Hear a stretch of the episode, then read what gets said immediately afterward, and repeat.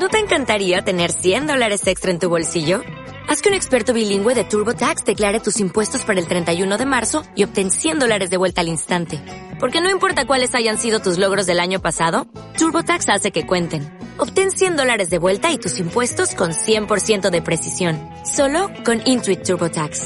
Debes declarar para el 31 de marzo. Crédito solo aplicable al costo de la presentación federal con TurboTax Full Service. Oferta sujeta a cambios o cancelación en cualquier momento. Autopsia de la psique. Bienvenidos. Hola, ¿qué tal amigos? Buenas noches, bienvenidos a Autopsia de la Psique. Y otra vez está el Trio Galaxia completo y eso me da mucho gusto. Y además estamos en nuestra casa. En la casita, sí es cierto. Qué padre, ¿no? Eso, eso me, me llena de mucha satisfacción. Omar, muchas gracias por estar con nosotros. ¿Qué tal? Muy buenas noches. Anima, Juanma, ¿cómo están? Qué gusto saludarlos. La verdad es un placer siempre estar compartiendo micrófonos y mesa con todos ustedes. Y efectivamente, eh, pues estamos de vuelta en el búnker. Estamos bien atentos a todo lo que pasa aquí. Porque hay cosas interesantes. Hay cosas de las que queremos compartir con ustedes información y temas. Y bueno, eh, pues la verdad es que hoy traemos un tema interesante, un tema de esos que te dejan que pensar, sobre todo porque hay muchas cosas extrañas, hay muchas cosas raras, hay muchas cosas fuera de lo normal, fuera de lo común.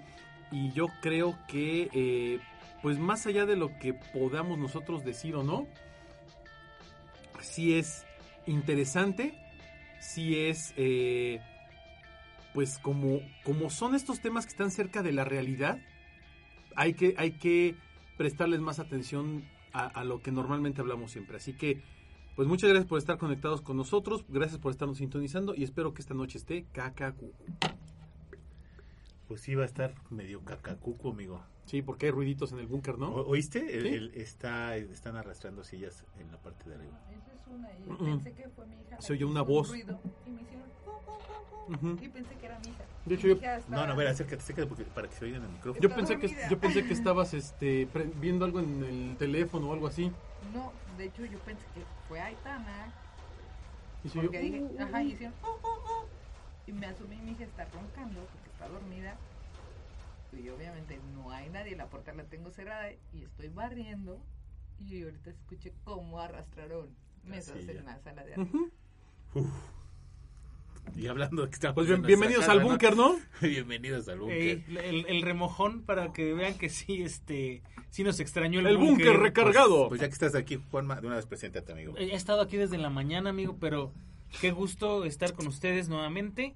Eh, tengo mucha ansiedad por este tema que vamos a platicar hoy. Es un tema que a mí me ha gustado desde hace mucho tiempo eh, platicar acerca de las bases secretas, platicar acerca de, de, estos lugares que supuestamente albergan extraterrestres y, y, tecnología alienígena.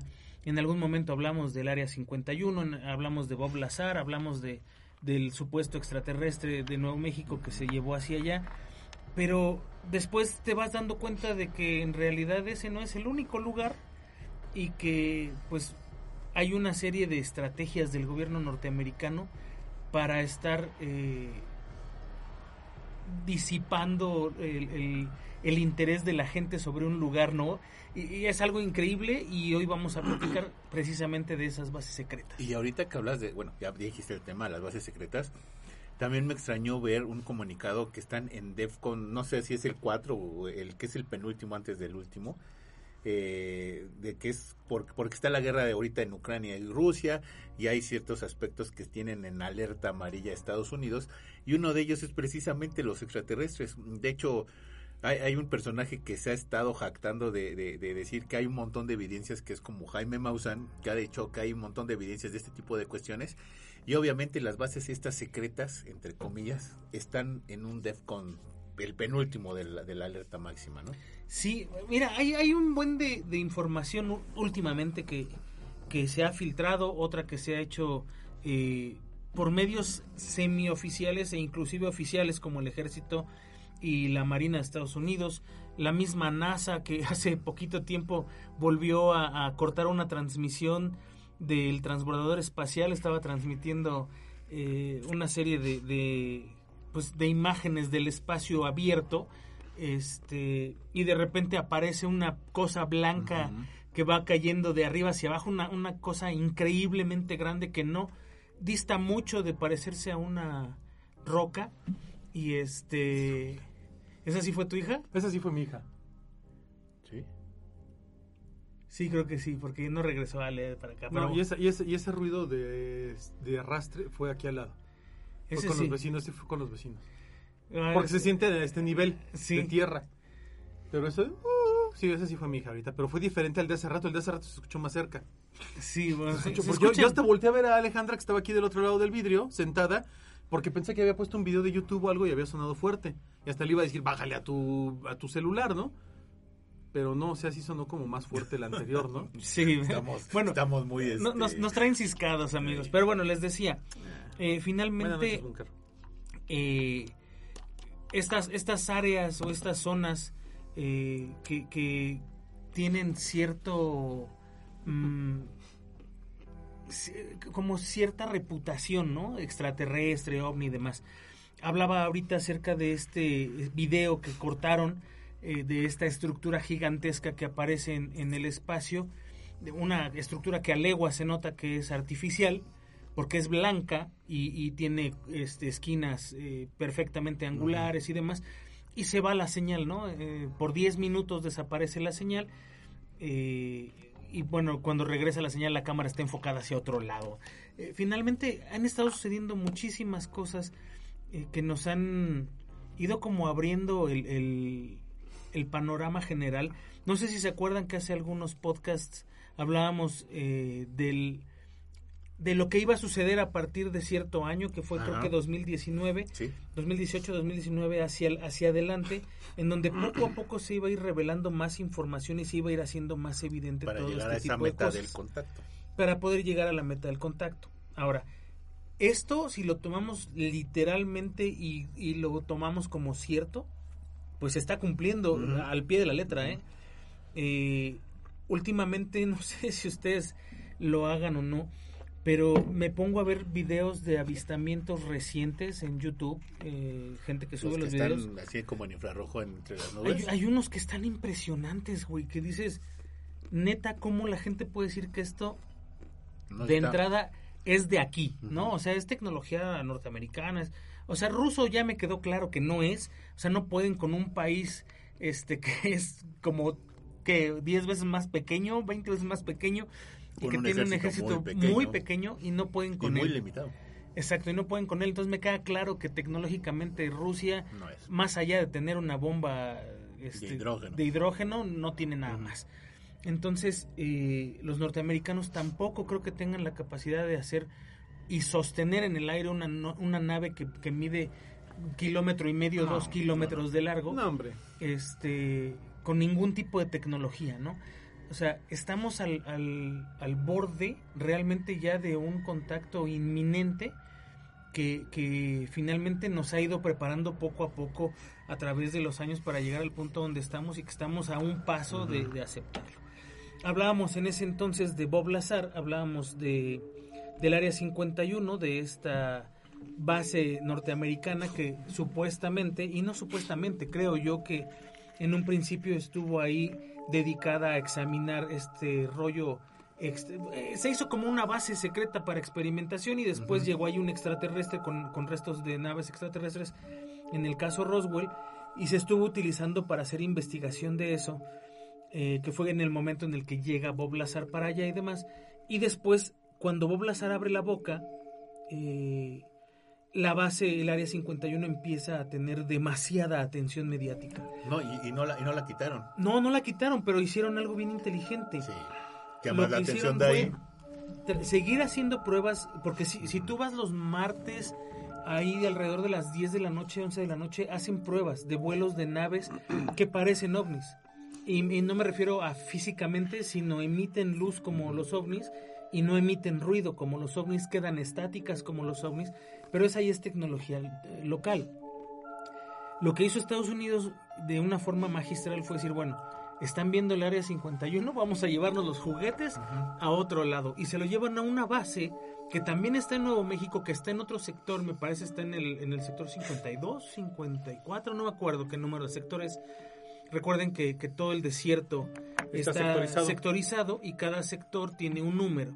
El área 51 es porque está en uno de esos sectores y se crea una nueva base que es la, bas- la base de Dulce que supuestamente ahora eh, a raíz de un movimiento que se, que se llama Alien Truth, me parece, eh, sale a la luz porque unos contratistas que estuvieron trabajando ahí tuvieron la oportunidad de bajar en un, en un agujero am, como hacia, hacia el interior de la Tierra Philip Snyder. de Philip Snyder y se encuentran con unos extraterrestres que están allá abajo y tienen un enfrentamiento entre Sí. militares que los iban escoltando a ellos y estos extraterrestres y a él con un rayo, un extraterrestre dedos y una pierna, ¿no? ¿Sabes qué pasa? Rarísimo. El- el ex- les- le empiezan a disparar a un extraterrestre y este extraterrestre pone la mano en el pecho y cuando pone la mano en el pecho sale un rayo de su pecho, de, de este animal o de este ser.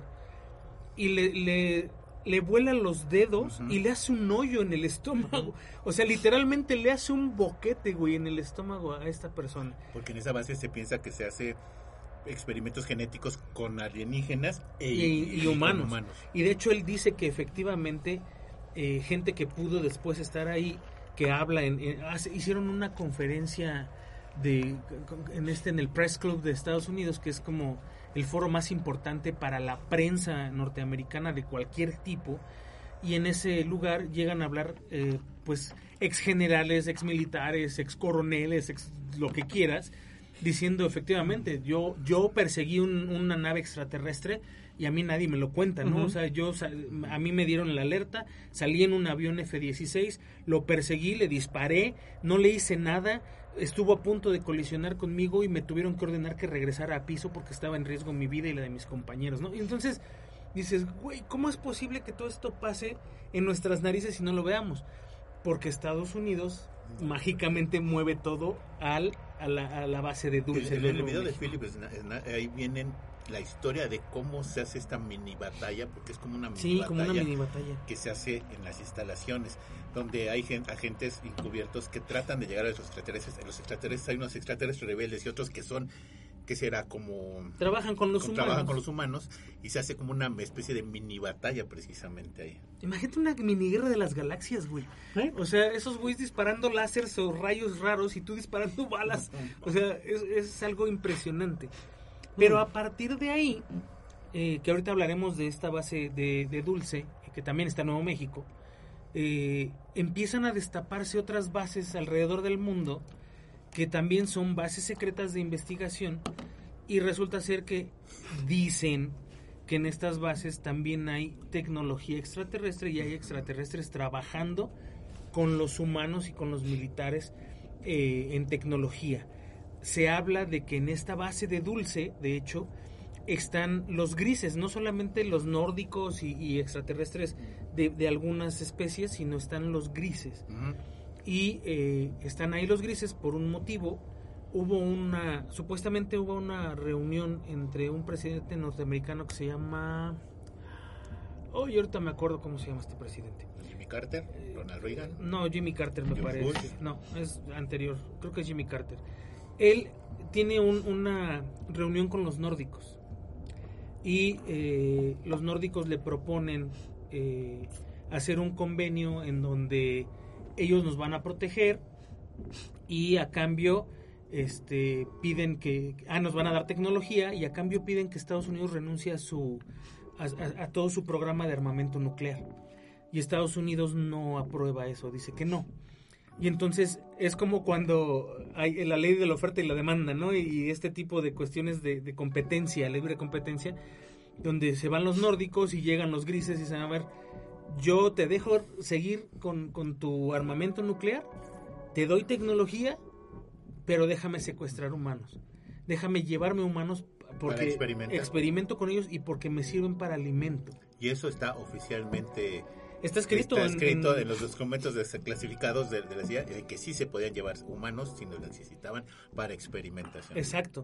Entonces todo esto, es- y sí fue Carter, y todo esto sucede en un, en un Estados Unidos que empieza en ese momento a tener un, una, un, un salto cuántico en, en- en Pues sí. cuestión Ahora, tecnológica. De ¿no? Jimmy Carter a Ronald Reagan era la guerra de las galaxias. Tal cual. Y a partir de ahí, eh, pues se desatan muchísimas cosas, ¿no? Entonces, hablemos un poquito de esta base de, Dulce. Esta base de Dulce se crea con el propósito de probar armamento y aeronaves militares también. Es una base de investigación que no se hizo pública y de hecho eh, empezó a trabajar un poco después de que empezó a trabajar el Área 51. eh, cuando se dieron cuenta de que ya el, rollo mediático ya era bastante, y entonces se crea esta otra base o se empieza a utilizar con los fines que se utiliza supuestamente ahorita de eh, hacer ingeniería inversa sobre este ovnis derribados y, y ovnis encontrados estrellados y demás.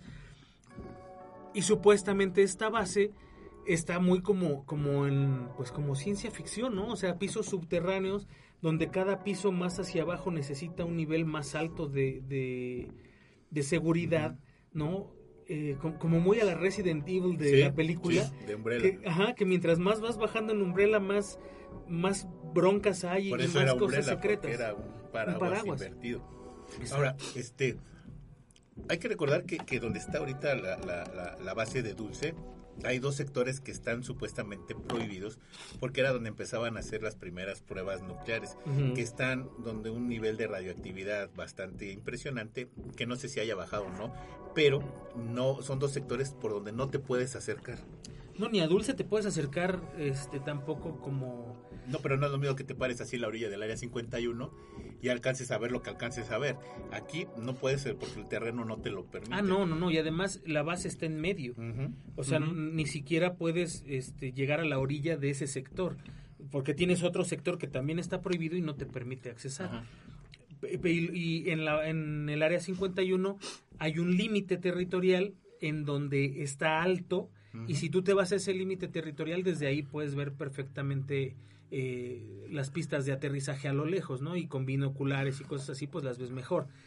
Por eso te digo, o sea, fue muy inteligente el proceso de decir, bueno, déjalos que se acerquen acá, igual manténlos a la raya para que sigan creyendo que algo hay aquí y nos llevamos todo para Dulce. Pero además es impresionante ver cómo el gobierno de los Estados Unidos siempre se las ha gastado para poder construir estas bases, para poder hacerlas, para poder desarrollarlas de una forma como muy orgánica. Y paranoicas. Bueno, esa es aparte.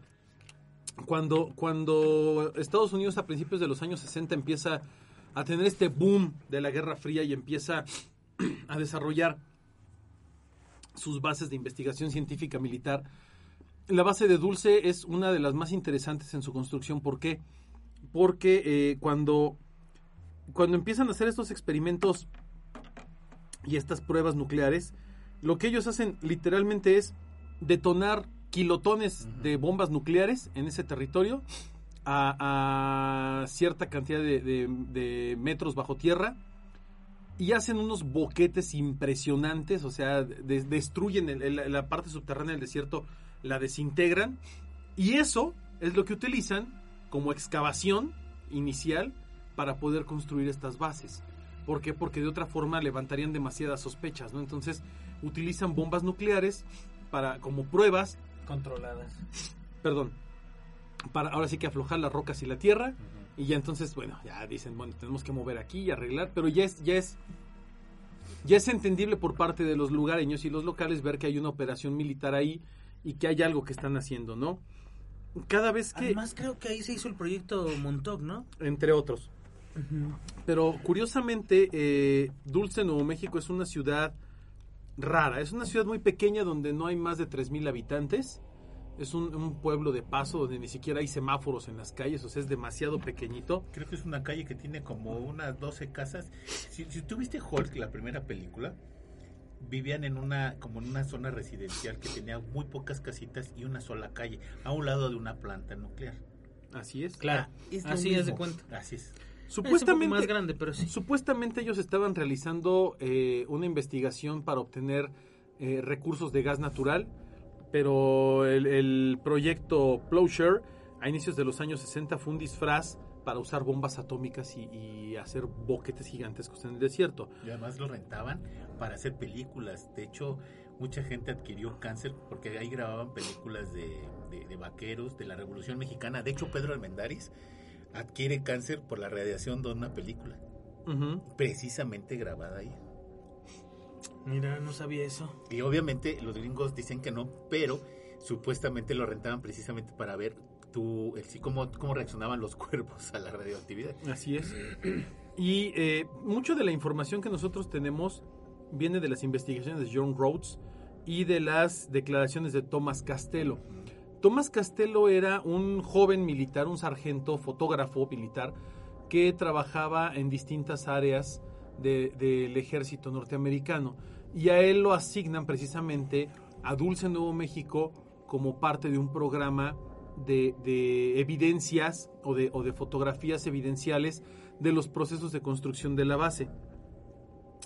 Thomas es, es uno de los, de los más eh, importantes fotógrafos de inteligencia del gobierno norteamericano y eh, indica que su licencia de seguridad fue subida al nivel más alto que existe, que es el TE4, que es el nivel de seguridad o de permiso de seguridad O sea, cuando más entras hasta la oficina oval. Exactamente, o sea, es de los más altos que pueden existir. Él tenía acceso a todo.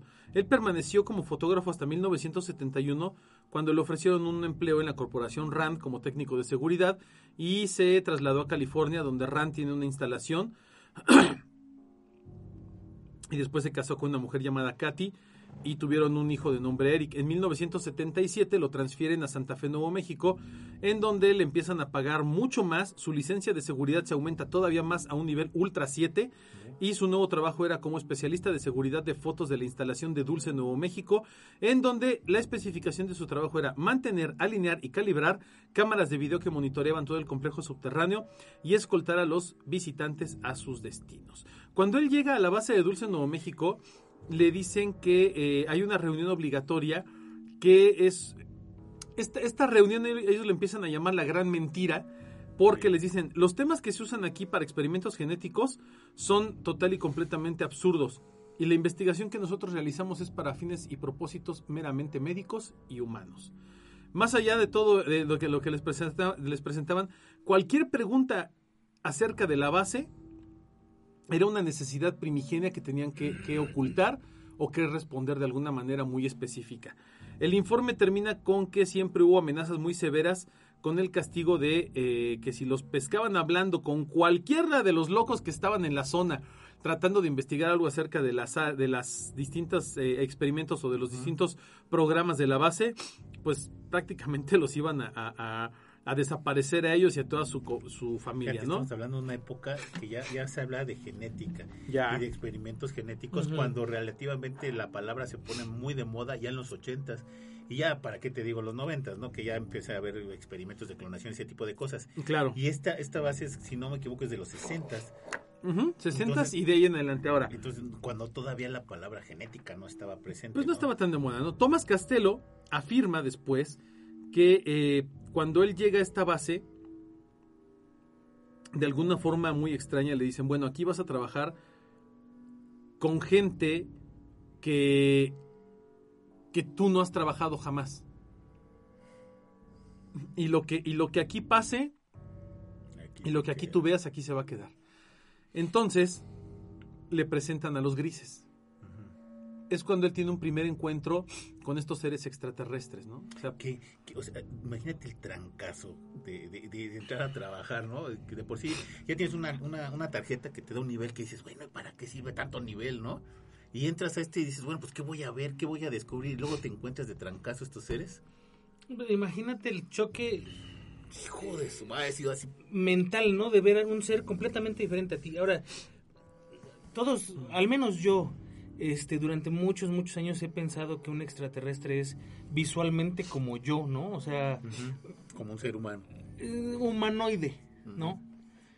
Pero yo no sé qué tanta mugre hay allá adentro, güey. O sea, yo no sé si hay un tipo con dos brazos y seis tentáculos Ah. en la espalda o, o- o cuatro verrugas enormes en un brazo. O sea, O branquias, no lo o sé. algo, ¿no? Ajá. Entonces, ese, ese shock de entrada de ver un ser parecido a ti. Gris, con ojotes y boquita y sin nariz, o ver un güey alto de 2 metros 10, este, con la tez súper blanca y cabello rubio, y dices, güey, o sea, es un shock, debe ser un shock impresionante. Así es. Sí. Y además que te van preparando el caminito, ¿no? Sí, sí, sí. No, y aparte, imagínate, le, le presentan grises y luego le presentan lagartos, o sea, reptilianos. Uf, no, pues ya. Y le dicen, los reptilianos son como los investigadores. O sea, ellos, los lagartos, son como los que tienen el alto rango para hacer investigación y para hacer... eh, son, son, son como, la, como los científicos de laboratorio. Los grises son como los chalanes. O sea, son como la, la tropa. Son igual que un soldado raso, que un cabo, etcétera Como peones. como peones. Al principio, Thomas dice que todo era estimulante porque pues conocer una nueva raza o conocer nuevos seres y saber que no está solo en el universo y que hay otras entidades. Es que cuántas puertas se te abren de, de fregadazo, ¿no? chorro, sí. Aquí hay algo que es bien importante. Thomas está asombrado porque dice conozco extraterrestres, ¿no? Pero cuando empieza a hablar con estos seres, cuando empieza a entablar una cierta Una conversación. conversación o, re- o Comunicación. comunicación con ellos, dice, muchos de ellos decían que habían nacido en la Tierra y que ellos eran terrestres, que ellos, ellos eran terrícolas, que ellos nunca habían viajado al espacio, que ellos no sabían cómo era su planeta o de dónde venían, Porque venían de, de- de vuelos generacionales, ¿no? Como lo que nosotros pretendíamos hacer con Alfa Centauri. que ellos ya, ellos y sus, y sus padres o sus abuelos, por entenderlo de alguna manera igual, ya habían nacido aquí en la Tierra y que ellos eran parte de una generación más Herederos de heredero, una ¿no? eh, cultura Hace, hace que- poco tiempo, Imagínate eso. Estaba viendo un churrazo de película. Velocipastor. No, no, no, no, tan, no tan churro. Pero- Dark. Es, es una película en donde un tipo eh, se va a viajar a... No, no es un churro de película, es una película. Se llama Interestelar. Ah, ya. Y eh, Bueno. están haciendo un viaje generacional. Bueno, él se va y resulta que cuando regresa, la hija ya es grande. y. Entonces me quedé muy clavado con esa idea, ¿no? De este güey eh, tuvo la oportunidad de salir al espacio y luego regresar y ver que todo había cambiado. Y me empezó a recomendar películas el, Netflix. Y empecé a ver una en donde un tipo eh, se va al, al espacio y cuando regresa... Ah, no, resulta que él, él, este, regresa cuando su familia ya, Ya ni existe. ya ni existe, ¿no? Y eh, a él lo reclutan para ir a... Bueno, sí, su, su esposa murió y su hija ya es un adulto y pues no la puede ver. Pero a él lo reclutan para, para ir a luchar con contra extraterrestres en el futuro. O sea, se hace como un tipo de link entre el futuro y el pasado, y el futuro recluta Ah, gente del sí, pasado sí, sí, para llevarla al futuro y pelear con extraterrestres. Y bueno, el, el Y chiste se lo llevan esta- con, con más gente, ¿no? Sí, con un chorro de gente y les dicen, mucha mucha gente de ustedes no va a No va a volver, se va a morir, pero los que regresen ya la libraron, ¿no? Y lo que queremos es prevenir en el futuro que estos extraterrestres que nos están atacando nos aniquilen.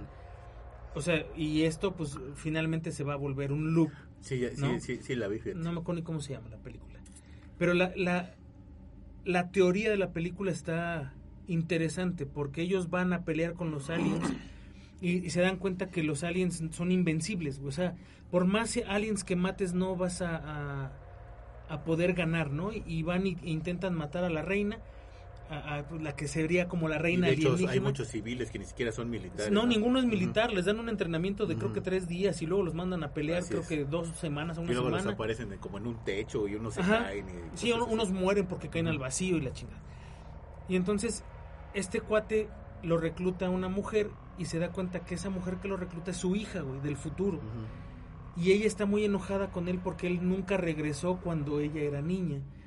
Y entonces pasan un montón de cosas, él tiene que eh, sobrevive el tiempo que tenía que sobrevivir y le toca regresar y no es que él quiera o no quiera, o sea, él tiene que regresar sí o sí. Pero esta chica es investigadora y encuentra en el futuro una forma de acabar con la reina en el pasado, o bueno, en el futuro, para acabar con la reina, para que matando a la reina se mueran todos los demás. Pero no le da tiempo de inyectar esa madre en la reina. Y entonces le da la... la es como un- una fórmula X, como un virus, se lo da a él y él, por, por sistema, el sistema automáticamente lo regresa a su tiempo porque él ya cumplió el tiempo en el futuro Así que tiene que cumplir y lo lo- regresa. ajá. Y entonces él no sabe qué hacer porque tiene la madre esa para matar a la reina, pero pues no puede matarla porque la reina está en el futuro. Y entonces empiezan a, a indagar un chorro de cosas, a investigar cosas y demás. Y bueno, pasan un buen de cosas, vean la película si, si la encuentran, ¿cómo se llama? Este. Y se dan cuenta que los extraterrestres nunca llegaron en, en el futuro a la Tierra. Llegaron hace quién sabe cuántos miles de años y estaban congelados en, en el, en el permafrost de no sé dónde. Este, y con el paso del- de los años y Los el calentamiento global se empieza a derretir y se libera la En nave. una cueva en China o algo así. Ajá, en. China. Ajá. Y por eso ellos, estos alienígenas salen a conquistar el mundo, porque finalmente a eso venían. Pero pues estaban Se congelados. congelaron así, bueno, por un momento se separaron. Pues. Y entonces se dan cuenta que la amenaza nunca estuvo realmente en el futuro, ni en el presente, sino en el pasado. Y estos cuates van a la nave directamente a, a poner en la torre a estos cuates. Eso, como película, es una película palomera, está buena, vale la pena, Sí, la pero ves. como que la teoría está pero la teoría está bien chida. ¿Cuántas cosas no habrá? ¿Cómo se llama la película? No me acuerdo, ahorita a ver si, No, si la pues, encuentro. Yo, yo la, yo la vi precisamente y, y- y, es muy X, ¿no? Pero, pero sí te da esa idea de que ya estaban aquí, o sea, no que llegaron. Y entonces te quedas pensando, ok, ¿cuántas cosas hay aquí que no conocemos y que creemos que son de fuera? Y realmente no lo son. O sea, han estado aquí por infinidad de tiempo. Acaban de encontrar un tiburón de no sé qué cuánto tiempo, este 300, 500 años, Sí, que creían que sí, estaba ex- que en la- extinto. y- no, que, que tiene como 500 años viviendo aquí, ¿no? Ajá. Y dices, ¿cómo es posible que estos animales existan y que no los hayamos notado en tanto tiempo? Ahora, estoy de acuerdo que nuestra tecnología ha ido avanzando y, y era imposible encontrarlos. Antes no ibas a mandar un submarino porque no existía un submarino que aguantara esa, esa Esa profundidad o y esas frío. temperaturas. Claro. Pero hoy que lo hay y te das cuenta que eso existe, dices en la madre, o sea, se está descongelando un continente que abajo de ese hielo hay tierra. Es Y como hay- cuando la gente ve los narvales por primera vez y dices, Exacto. ay, como, o sea, debe de existir los unicornios porque estoy viendo una ballena con cuerno, ¿no? Sí, claro. Entonces, lo mismo es esto que estás diciendo. O sea, hay muy probablemente, y esto lo, lo vemos en, en- en culturas antiguas, que te dicen, no, es que ellos vinieron del cielo y ellos, ellos ya estaban aquí. Cuando yo llegué aquí, ellos ya estaban. Ajá. Y ellos me enseñaron a hacer esto y esto y esto y esto. Y ahí está su historia escrita, ¿no? Su historia gráfica. Y, Así es. Y es lo mismo que estás diciendo. O sea, ¿cuántos de esos seres no ya son más terrestres que nosotros? Sí. O sea, tienen más, más generaciones viviendo aquí. No, además, ¿te acuerdas la película de, de- de- de la, la- de la Guerra de los Mundos? ¿Cuál fue el principal enemigo de los extraterrestres? No fueron los seres humanos. No, un virus. Fue un virus, pero de- porque tardaron, nosotros tardamos millones de años en adaptarnos a este, a este clima, a estos virus, a ese montón de cosas que ellos no pudieron absorber en, ¿qué será? Una semana, 15 días que dura Sí, no, más pero o menos estos- la invasión. estos seres de los que habla Omar Así es, ya están, Están, totalmente están adaptados. totalmente adaptados. Porque Así quiere es. decir que ya estaban aquí. Ahora, fíjate nada más que interesante. Eh, Tomás, Tomás Castelo empieza a hablar acerca del tipo de experimentos que se llevaban a cabo en esta base. Y él dice que él tenía la obligación de reportar los eh, laboratorios que investigaban temas como campos de energía áuricos en humanos, viajes astrales o del cuerpo espiritual y su manipulación, estudios PSI, no sé qué sean, aplicaciones de control mental y análisis De de, lo mismo, El PSI Re- es de gravedad. Ok, reconocimiento de la memoria del cerebro humano, adquisición y transferencia, manipulación de la materia, clonación embriónica humano-alienígena, réplicas rápidas del cuerpo humano por medio del uso de transferencia de energía-materia. O sea, transferir una memoria de un individuo a un banco de memoria de computadoras con redes neuronales. Entre Ya otros estamos avances. ya a días de que eso pase. Sí, sí, sí. Eh, Thomas de repente también narra que llegó a ver algunos de los experimentos que realizaban con la genética humana, con eh, seres que creaban genéticamente dentro del laboratorio y que eran aberraciones, ¿no? Que eran, que eran seres mutados, que eran seres espantosos y que los tenían en una especie de, de globos eh, con sustento vital que era como una especie de líquido que les, que les infundían, ¿no? A través de, de- distintos este, eh, elementos. Ahora, el, el- el día en el que Thomas decide alejarse de todo esto por alguna razón o decide empezar a narrar lo que le está pasando, es por distintos motivos. El primero de ellos es porque uno de los, de los, una de las personas con las que él trabaja y otros, y otros dos eh, tipos están hablando en una ocasión de qué es lo que pasa con la gente que está en esta base que tiene retraso mental o problemas de habla o algún otro problema este, psicológico mental.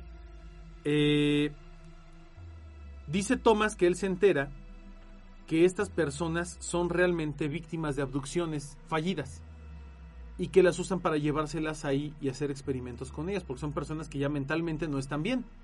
Entonces, ¿qué es lo que hacen? Bueno, vamos a trabajar con ellos desde la parte de la experimentación genética y demás, ¿no? Eh, él, él- él le dice a estas personas que lo que están diciendo es algo, pues tre- tremendo, ¿no? Que es algo terrible y que si están totalmente seguros de ello. A, a- a esto le contestan y le dicen, mira, todos estamos observando lo que tú haces porque tú eres un inspector de seguridad. Y todos se quedan callados cuando tú te acercas a hablar, pero todo el tiempo hablamos de este tipo de temas, todo, todo el tiempo estamos preocupados por lo que está pasando. Thomas no los denuncia, sin embargo, decide hablar en secreto con uno de los humanos que están enjaulados en un área que se, dominaba, se denominaba como el pasillo de las pesadillas. Eh, encuentra una persona que está drogada, nar- na- narcotizada, y decide acercarse a tratar de entablar una conversación con esta persona que está en, es- en este laboratorio, ¿no? La persona le dice su nombre, le dice de dónde viene y eh, son, son datos básicos que le da. Thomas por su, por su lado empieza a investigar y descubre que esta persona fue reportada como desaparecida en esa población años atrás. Que nadie sabe qué pasó con él y que todo el mundo siempre lo, lo- lo trataba de que era una persona loca, o sea, una persona fuera de sus facultades mentales. Thomas empieza a descubrir que muchos, si no cientos o miles de hombres, mujeres y niños que estaban en la lista de desaparecidos de algunos pueblos, estaban realmente dentro de las bases militares de los Estados Unidos, siendo utilizados como conejillos de indias. Todo esto hasta aquí dices, bueno, puede ser que, que, que esto es terrible, pero tiene, tiene un límite, ¿no? O sea, al final del día es gente que está mal de sus facultades mentales, gente desaparecida que tienen aquí en la base. El tema es que cuando Thomas empieza a pensar en esto, le dicen, ¿sabes qué? Ten cuidado con tus pensamientos, porque los grises leen la mente. Y si tú pasas al lado, hay un rango de distancia en el cual ellos te pueden leer. Le dicen a Thomas, cuando tú pases junto a ellos, omite todo este tipo de pensamientos porque si no se van a dar cuenta que tú sabes más de lo que deberías de saber ya. Entonces Thomas empieza a, a, a escapar de alguna manera de todo esto, pero en 1978 empieza, eh, sucede algo que nadie se explica. Dentro de la base empieza a haber tensiones muy grandes entre los técnicos de seguridad, los grises y los, y los reptilianos. Cuando, cuando Thomas se da cuenta de que hay una, una especie de discusiones tensas entre ellos, deciden de alguna manera empezar a, establecer control.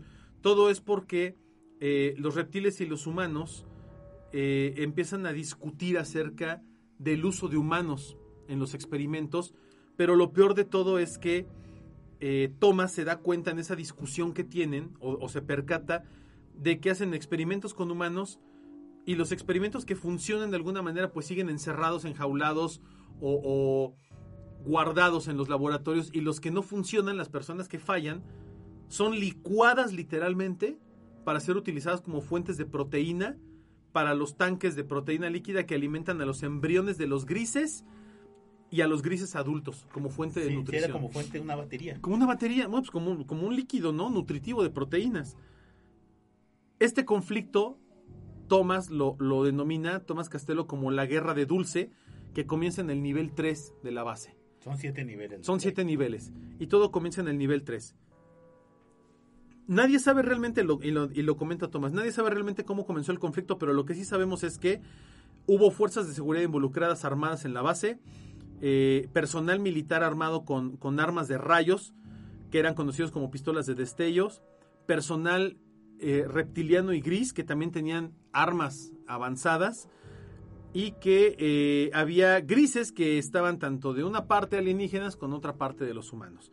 Se empieza a dar este conflicto y hay una batalla tremenda y cuando el humo se aclara viene la, la- la cuenta de los ahora sí que de los de los De las bajas. de las bajas y Thomas dice que se contabilizan 68 humanos muertos, 22 que habían sido totalmente vaporizados y 19 que escaparon por medio de los túneles. Siete de ellos fueron recapturados de los de los este de los de los reptilianos y 12 fueron eh, permanecieron escondidos en la base militar hasta hoy y no saben en dónde están. Entonces Thomas regresa a su puesto de aguardada y planifica su propio escape.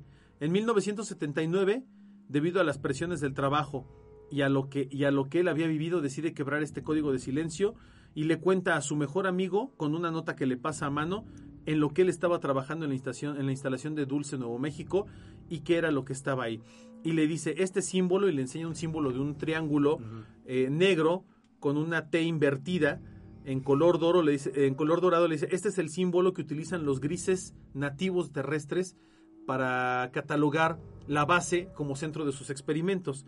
Entonces Thomas se da cuenta de que lo único que puede hacer ahora es de alguna forma obtener información y evidencia.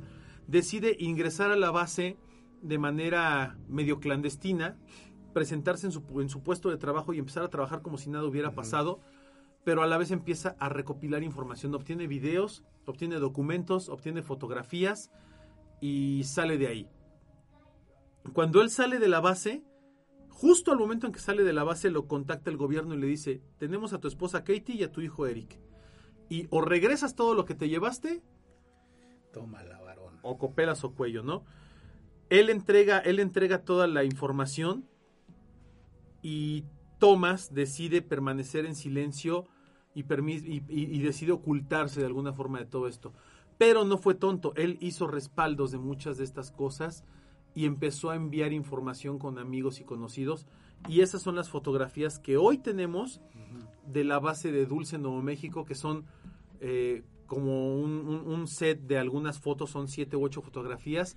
Una en donde se muestra un gris caminando por un pasillo, otro en donde se muestra una zona de experimentos genéticos donde ves como burbujas Sí. con seres adentro, eh, un video donde se ven grises trabajando dentro de la base, eh, algunos documentos o archivos donde vienen los planos de cómo está construida la base por dentro y cosas más o menos parecidas, ¿no? Y, y videos parecidos cuando están interrogando a un gris, ¿te acuerdas de ese video que Ah, claro. No, Claro, es, no, es, ese, pero, pero es hay uno videos parecidos, similares. así es. Entonces, eh, él, él decide hacer esta información de alguna manera pública y gracias a él tenemos como esta historia de lo que pasó en la batalla de Dulce Nuevo México, ¿no? Tú- Yo, si yo fuera Tomás, yo me hubiera quedado todavía a descubrir todo lo que se pudiera. Pues Es, que, sabes que ya lo tenían casado, por eso cuando se va ya saben que se llevó las cosas. O sea, No, pero antes, antes de hacer todo ese tipo, yo me hubiera quedado hasta descubrir todo, ¿no? Por ejemplo, si ya de entrada fue un chingadazote encontrar tu nombre gris, y, y se te abren todas las puertas, porque se te abren las puertas de que si hay vida extraterrestre, que si hay esto, que si hay aquello, que aquí hay lo otro y lo punto, lo que tú quieras.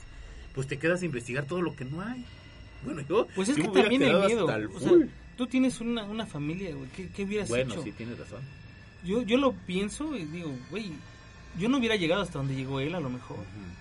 O sea, No, a no lo lo mejor me hubiera no rajado antes, Sí. pensando en mi familia, ¿no? Bueno, si te amenazan de ese lado, pues sí, ¿no?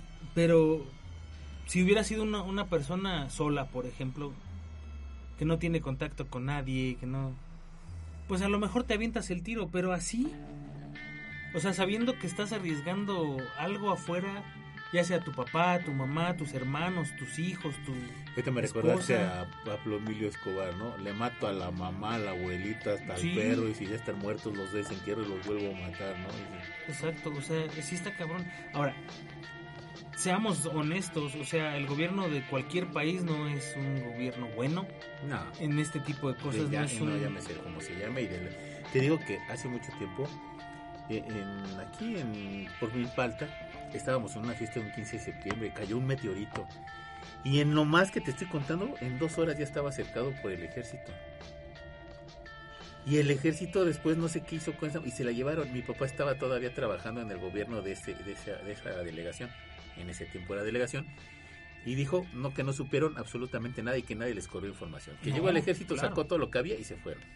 Claro, no, no, no Y hay... estamos hablando de un país que realmente no tiene un protocolo DEFCON 4, DEFCON 5 para actuar contra un meteorito, para hacer un tipo de cuestiones de este tipo. ¿Estás de acuerdo? Claro. Y para que hayan llegado en dos horas, pues y el ejército, y aquí en México, pues o sea, como que es bueno. Sí, la realidad es que esa historia está muy interesante. No sé si hay un libro, no sé si hay una un documental, algo.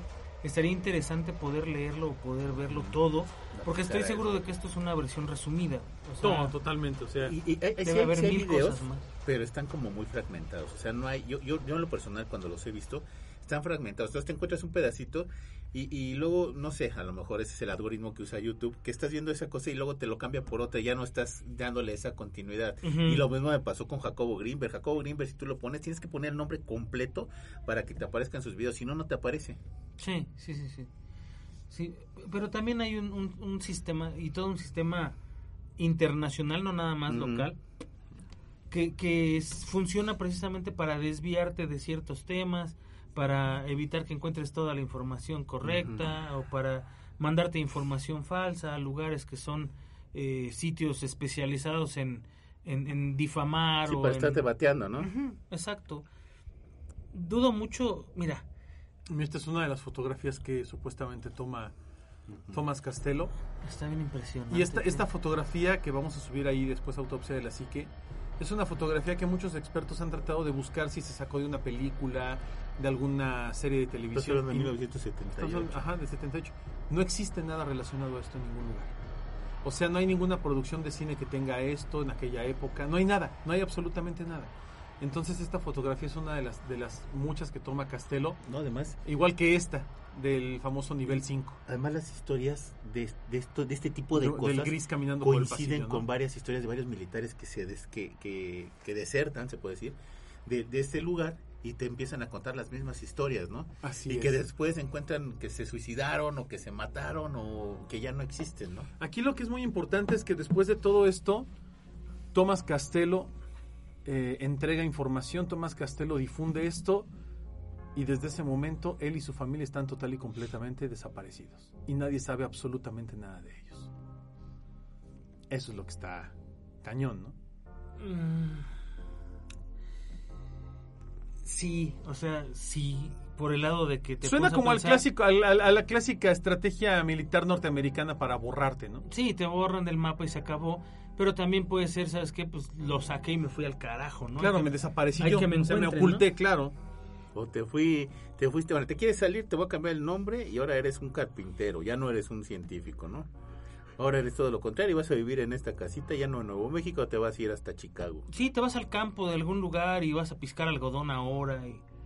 Claro, ahora, si bien la, la, la base de Dulce es una de las más controversiales ahorita, porque ya ni siquiera el área 51. No, esa ya no, esa dejó de este, ser mucho tiempo, como te digo, es como más bien el imán de atraer la atención a otras bases que sí realmente tienen la, lo que debe de traer, ¿no? Claro, entonces yo creo que ya la, la base de, de Dulce también ya está pasando a la obsolescencia, ¿no? O sea, ya, ya hay otras Sí, ya hay 20 bases. Exacto, y ya hay otras 20 bases que están haciendo lo que se hacía en, la- en, en la base de Dulce, este, y dividiendo de una forma completamente distinta el trabajo que se hace con extraterrestres o con lo que sea, este, o de investigación simplemente dividiéndola. Pero hay una, una base que a mí me preocupa mucho más y que ni siquiera sé en dónde está, solo la he escuchado en, en algunos eh, como Relatos, historias. Sí, relatos, historias, chismes y demás de, de gente que, que de repente me dice, oye, ¿tú habías escuchado esto? Y yo nunca lo había escuchado. Eh, hay una base, Estados Unidos, Rusia, China, España también tiene bases eh, secretas. España sí, pero no, ellos no España desarrollan eso. tienen- tienen- tienen- Inglaterra, Alemania. Es- España tiene una base que tiene inclusive documentos desclasificados y como volvemos a lo ¿te acuerdas de la gripa española que Ah, sí. España sí tiene sus documentos desclasificados sin esas famosas letras negras entonces y habla de archivos ovnis Sí, de ovnis. Pero esta base que digo que a mí me preocupa todavía un poco más es son bases que están dedicadas a la investigación de eh, químicos o, o de virus que pueden estar destinados para la guerra selectiva y biológica.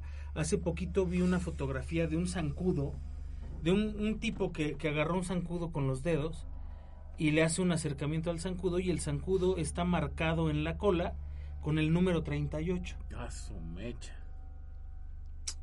Y súper loco eso, te ¿no? lo juro. Y, y es de hecho un video y está dentro del video le toman esa fotografía, ¿no? Y la ponen.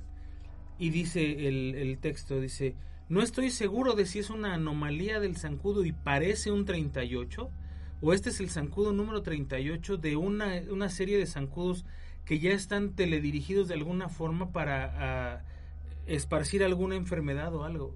Y eso es algo bien interesante, güey.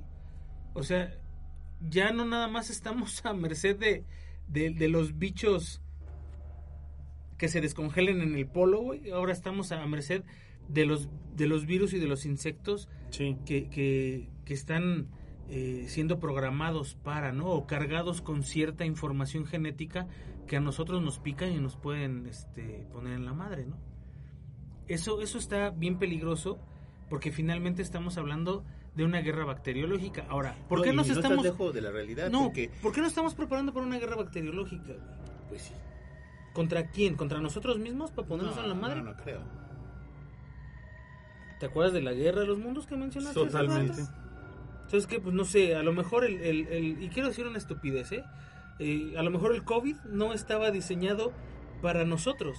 Lo, lo regaron a nosotros para hacernos inmunes a la muerte de este virus, para que si en algún momento hay una rebelión extraterrestre, una rebelión de estos Ay, seres, véngase, échales el chingado virus. Al fin nosotros ya vamos a Ya sabemos lograr cómo. sobrevivir a esta madre. Fíjate que ahorita hablaste del, del, del mosquito número, ¿qué? 33. 38. fíjate. Tú sabes cómo ahora mucha gente usa, este, cómo, cómo combaten a las plagas en los plantíos ¿no? por lotes de anima de insectos. Entonces, si tú tienes un insecto que te está comiendo tu Echas cultivo, otro insecto más echas grande. otro insecto más grande que se devora ese insecto y vienen lotificados. ¿Cómo lotificados? Sí, el lote de, mosqui- de la mosca, no sé, de la mosca de la fruta, es que es una- un lote de una mosca que es estéril y que se va a empezar que es que a reproducir con otros mosquitos y no puedes reproducirte, ¿sí me di a entender? Sí. Y entonces ese lote se llama lote 35, lote 34, lote no sé qué, Mm. para que sea como una especie de, de, de- de- batallar con la misma plaga, pero con otros aditamentos. Está bien cañón eso, ¿no? Sí, eso, eso lo vi, fíjate, con, con la mosca. Es una mosca que se devora, creo que limón o algún tipo de cultivo. Entonces, vuelves a meter, insertar esas mismas moscas creadas en laboratorio, totalmente estériles. Entonces, los mosquitos pretenden reproducirse, pero no van a poderse reproducir. Y además, cuando se reproducen con estos mosquitos, se infectan de algo que los hace que se mueran. No manches. Eso está bien cañón. Está bien interesante. Porque eso. peleas contra lo mismo Ujú. por lo mismo. Sí, claro. Solo que uno está sano y el otro no. Así es. Y eso son, eso es bueno, bastante. Y ahorita que dijiste el, el, el mosquito lote 30, y- bueno, lote 30, el mosquito número 38, pudiera ser algo parecido, ¿no? Es que ahora que lo mencionas, hace sentido, güey. O sea, Sí, o sea, no se me- ahorita que lo mencionaste no se me hizo tan descabellado, ¿no? Porque sí, ¿no? hay plagas con- eh, hechas para, para contrarrestar otras, ¿no? ¿Cómo qué podrías contrarrestar con eso? Por ejemplo, reproducirte y, y- y- igual que nosotros, tienes enfermedad de transmisión sexual y te mueres, ¿no? Híjole. La tratate de reproducir. Estaría, sí, ¿sabes qué? Este güey ya no se va a reproducir, cabrón. Estos güeyes, vamos a ver cuántos dejan de tener reproducción. Infectalos a todos con esta madre. Hay, hay un tipo de mantis muy agresiva que también la sueltan en, en cultivos porque la mantis no se come el, el- el cultivo, pero sí se come el insecto. Sí, claro. Inclusive la, la mantis se ha comido este, hasta ratones y roedores, o sea, de este tamaño de... Y si tú lo sueltas donde hay este, ¿cómo se llama estos grillos? ¿Cómo se llama? Langostas. Las Langosta. langostas. Las langostas, que además son dos nubes que ya están grandísimas y totalmente descontroladas, ¿no? ¿Cómo Sí. los paras? No los puedes parar. No, pero, pero también ese, ese tipo de situaciones en las cuales eh, tú metes a una especie no endémica, a una región. No, la eh, matas. no, es que es una cosa impresionante, ¿no? Que es, lo- es más o menos lo que pasa en Australia, que está totalmente prohibido meter cualquier tipo de cosa, ¿no? Sí. Cualquier tipo de, de- Para de no especie, para no- no, no generar un generar- daño Lo que irreversible. está pasando en las costas de Yucatán con el famoso pez ángel. Alguien soltó pececitos porque se veían bonitos. Y era pinche Y plaga. pues al rato es una plaga. porque se empiezan a comer a otros, empiezan a dominar el ecosistema y está de la fregada, ¿no? Pero bueno, aquí el punto es, ya, ya estamos hablando de peces ángel, este, aquí el punto es que los gobiernos siempre han tenido bases secretas, siempre han tenido centros de experimentación y este, y este testimonio de Tomás Castelo y compañía realmente lo único que nos hace entender es que Qué efectivamente sí, sí hay una hay una comunicación y hay una interacción y hay una cooperación entre humanos y extraterrestres desde hace mucho tiempo, tal vez mucho más de lo que creemos, y que además no solo hacen experimentos, sino que además hacen experimentos con humanos, ¿no? Eso está bien, Oye, y- bien que te llegaran y te dijeran, órale, vete a trabajar a Dulce. Te voy a pagar todo y te voy a dar tu credencial de DEF con 7 plus más 2.500 millones. Vente a trabajar. No, Vas a descubrir cosas que jamás has visto en toda no, tu vida. no me interesa. Y te Yo voy a decir que sí, no, no me interesa, sí. te voy a decir por qué. Es muy fácil decir, ah, yo iría, pero en ese momento se te acaba tu vida. Porque ya no, tu vida ya no es tu vida, ¿sabes? O sea, lo que tú vas a ir a hacer ahí, se acaba tu familia, se acaban tus seres queridos, se acaba tu contacto con el mundo exterior por conocer una verdad que además solamente vas a tener tú con los de allá O sea, a adentro. lo mejor pagas el precio por el conocimiento, ¿no? Pero ¿para qué te sirve el conocimiento si no lo puedes compartir?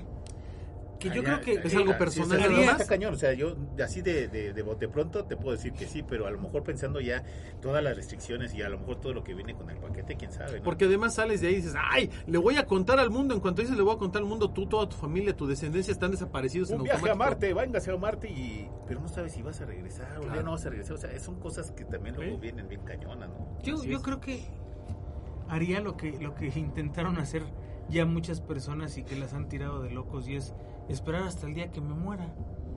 El, el cuate este que, que sale en el periódico levantando el, el globo meteorológico de, de Roswell, él muchos años después le confiesa a su esposa y a su hijo Que todo eso era falso. que ¿no? todo eso era falso y que fue un montaje. que eso no fue lo que se recogió en el desierto este de, no- de- de Nuevo. México y que, que todo eso lo cambiaron y que el material que él había llevado a su casa, porque él llevó una pieza a su casa, despertó a su hijo y se la enseñó Sí. para que la viera y la tocara y demás, no es el material que, que se presentó ahí. Y, y él habla, y le habló a su esposa y a su hijo acerca de toda la mentira oficial y de cómo funcionó, que le hablaron para, para que se desmintiera esa situación, que se diera una noticia diferente, bla, bla, bla. O sea, ¿cómo se hizo todo el montaje? Y hoy dime cuánta gente realmente le cree a esa persona. No, te tiran de loco. Ese es el problema. Entonces, la tecnología que había en ese entonces no te podía dar un, un nivel de, de certeza, ¿no? ¿Cómo sé que realmente tu papá te dijo eso, güey? ¿Cómo sé que realmente él vio eso? Claro. Hoy sí tienes los medios, güey. Te grabas en un video y lo dejas escondido hasta que te mueras, claro. lo sueltas y vámonos como bicho, ¿no? Sí, es, es, digamos que es como el único resquicio que te queda para Sí. poder hacerlo. Pero aquí el tema es, ¿estás dispuesto a sacrificar toda tu vida por eso? ¿Quién sabe? Pues a lo mejor por dinero, güey. Pues no, pero ¿para qué pero dinero, ¿para qué si no vas a poder usarlo? Pero, mi familia sí. O sea, a lo mejor lo que yo podría hacer es entrar ahí. A lo mejor yo estoy enfermo de algo. Y, y, eh, una parte de mi intercambio por chambear ahí es dame la cura para lo que tengo. Esa Tú sabes que el, el... Híjole, esto está bien fuerte. Pero tú sabes que la diabetes es curable, la tipo B. Sí. Y que, la, y que la cura la tienen resguardada y no la sueltan precisamente porque es un negocio para las Es un farmacéuticas. negocio, un negocio redondo. para la, la- la- el- el- la gente que te da este las, las empresas que desarrollan insulina, que desarrollan pastillas para diabéticos, es un negocio ultra mega multimillonario, es igual que el cáncer, igual es que el como si te SIDA. agarraras un cliente de ¿Sabes- 40 o- o ¿Sabes cuál, 40 ¿sabes años, cuál es la cura del. SIDA? Sí. No, también hay... Tener billete. Sí. Porque la, vacu- la, la cura, Sí, los antígenos, Cuesta. así es. y si no, antígenos. pregúntale al Magic Johnson. O sea, ¿se puede uno curar del SIDA? Sí, claro, desde los años 90, de los 2000. Pero te cuesta millones y millones de dólares y no cualquiera accede a eso. ¿Por qué no lo hicieron? Porque los, los, los retrovirales que se utilizaban en aquella época generaban miles de millones de dólares anuales para la industria farmacéutica. Claro. Y eso todos lo sabemos. Hoy el cáncer es curable. Y, y te estoy hablando de, de cánceres avanzados. Sí, claro. Son curables con medicamento que no hay eh, disponible para No, el público. no. En Cuba, los cubanos tienen derecho a que el sistema médico local les cure la diabetes. Sí. Y es una cura absurda, güey. O sea, es una cura absurda. Eh, enfermedades venéreas que son prolongadísimas y que Sí. te duran toda la vida son curables, güey. Sí. Y todo eso no lo sabemos. Entonces, No. ¿quieres que trabaje? O sea, si yo fuera una eminencia en algo y, y no va a pasar nunca, pero que llegara un gobierno y me dijera, oye, quiero que trabajes aquí, sí. Pero ¿sabes qué? Quiero que, no sé, mi mamá ya no está, Pues- pero pues, hubiera, sido, a lo mejor, hubiera ¿no? sido algo bien chingón. ¿Sabes qué? Quítale la diabetes a mi mamá. Claro. Yo trabajo para ti todo lo que quieras, cabrón. Y no Sí. voy a decir ni madre. Y me muero ahí, cabrón. Me Pero voy a morir en la raya, mamá. pero cúrame a mi mamá y cúrame a mi hermano. Claro. A lo mejor no Ajá. es una eminencia, pero necesitan a alguien que le, de- le tenga los tentáculos al ser extraterrestre. Pues quién sabe, No güey. lo sé, amigo, y no suena tan descabellado, ¿eh? O sea, Siempre hay, nece- siempre hay necesidad de carne de cañón. Hay que limpiarle la poposia. Estaba oyendo hace poquito a alguien X decir, no es lo mismo trabajar en el campo y cultivar maíz, arroz, lo que tú quieras, que trabajar en un matadero de animales. No, pues no, pues no, no. Dice, no es lo mismo. No. Dice, y los dos ganan lo mismo. Pero el trabajar en un matadero de animales es llegar a matar, a destazar, a limpiar, a, a- a- desollar, completamente frío. bla, bla, bla, hacer frío horrible. ¿Tú lo harías? Yo, depende. Sí, claro. ¿Qué me vas a dar a cambio para hacer eso? Sí, porque, Porque todo por, es un sacrificio. por, por mi humanidad no lo voy a hacer. no, güey, o no, sea, yo por vocación no o sea, no lo voy a hacer, cabrón. Pero si tú me dices, ¿sabes qué? Vas a tener una dotación de hamburguesas. No, no, no, no. No, no, es eso, no es eso. Si yo, pues te digo, en, en el caso, por ejemplo, de, de, de la enfermedad, ¿no? ¿Sabes qué? Pues mira, sí tú vas a hacer eso, pero tu familia va a estar segura en esto. Va a tener una casa, va a tener esto, ahí y sí, va a que tener sí. una pensión, güey. ¿Va? O sea, ya te tienes que convertir en una prostituta, este... Una meretriz del sistema. Exacto. Porque para otro lado no llegas. Ahora, si a mí me cayera esa información de decir, güey, yo vi esto en, en Dulce, o sea, vi esos seres en esas bolsas, güey, esos cuerpos humanos, en esas bolsas, este, me- vi el, el extraterrestre caminando en el pasillo, vi esto, vi aquello, por el precio correcto me lo callo. Claro. De veras que sí. O sea, y no, y no por dinero, Anima, ¿eh? No, no. Estamos no, hablando no, del no, precio. no, no. El precio no tiene que ser El- económico. El precio que me tendrían que pagar No es económico. no es dinero. Yo con Ni un con- peso, Con, el conocimiento, pero como tú dices, ¿para qué me sirve tanto conocimiento si no lo puedo compartir o no lo puedo dar a los demás? No ¿no? sirve de nada. El conocimiento, el conocimiento no compartido no es Sí, conocimiento. no es conocimiento. Bueno, pero además, quién sabe, porque te quitarías muchas dudas, ¿no? pero ¿para ¿Ustedes qué? autopsias qué harían? Vuelvo a lo mismo, ¿para qué?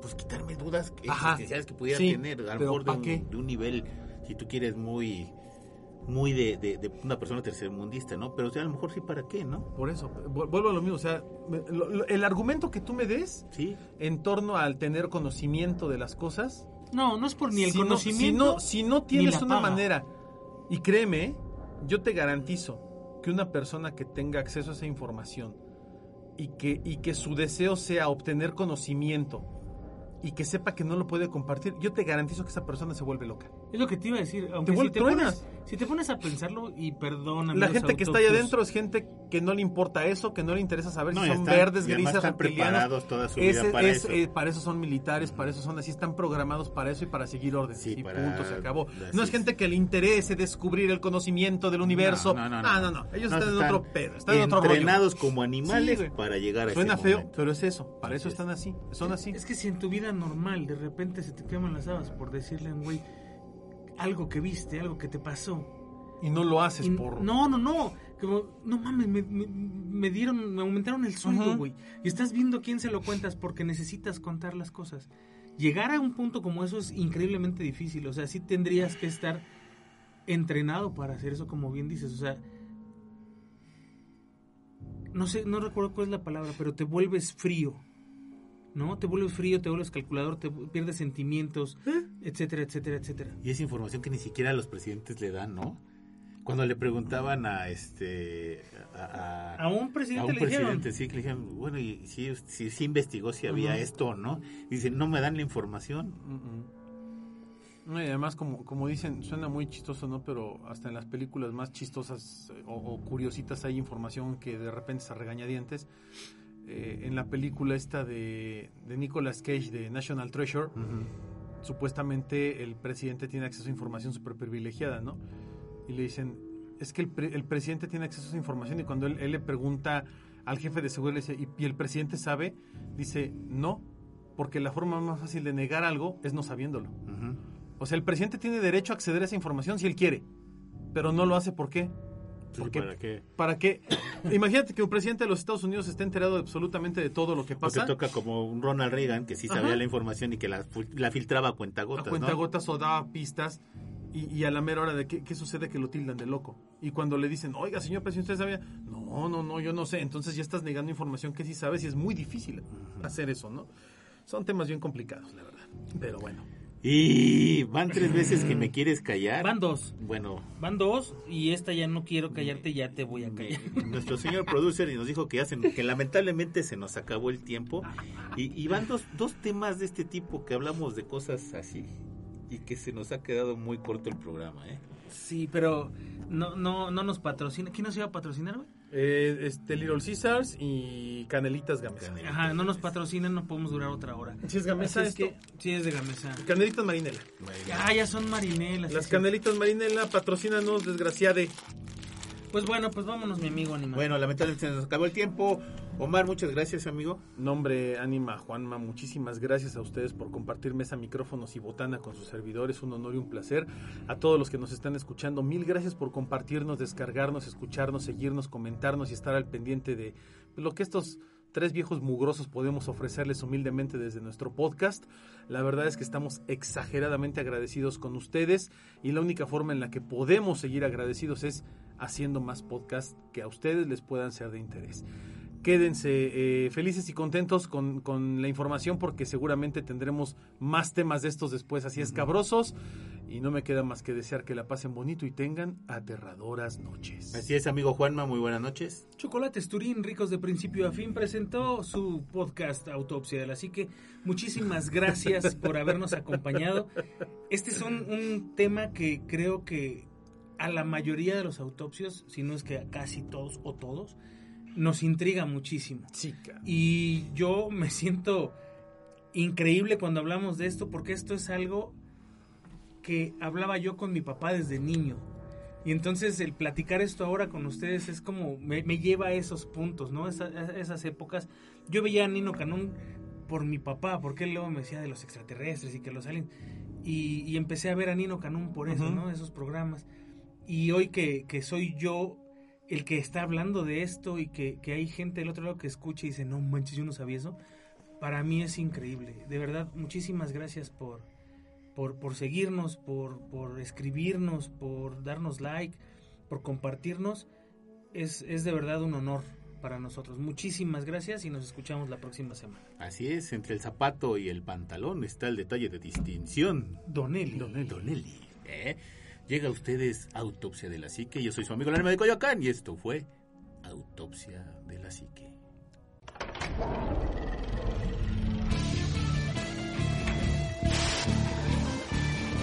Autopsia de la psique. O'Reilly Auto Parts puede ayudarte a encontrar un taller mecánico cerca de ti. Para más información, llama a tu tienda O'Reilly Auto Parts o visita oreillyauto.com. O'Reilly Auto Parts.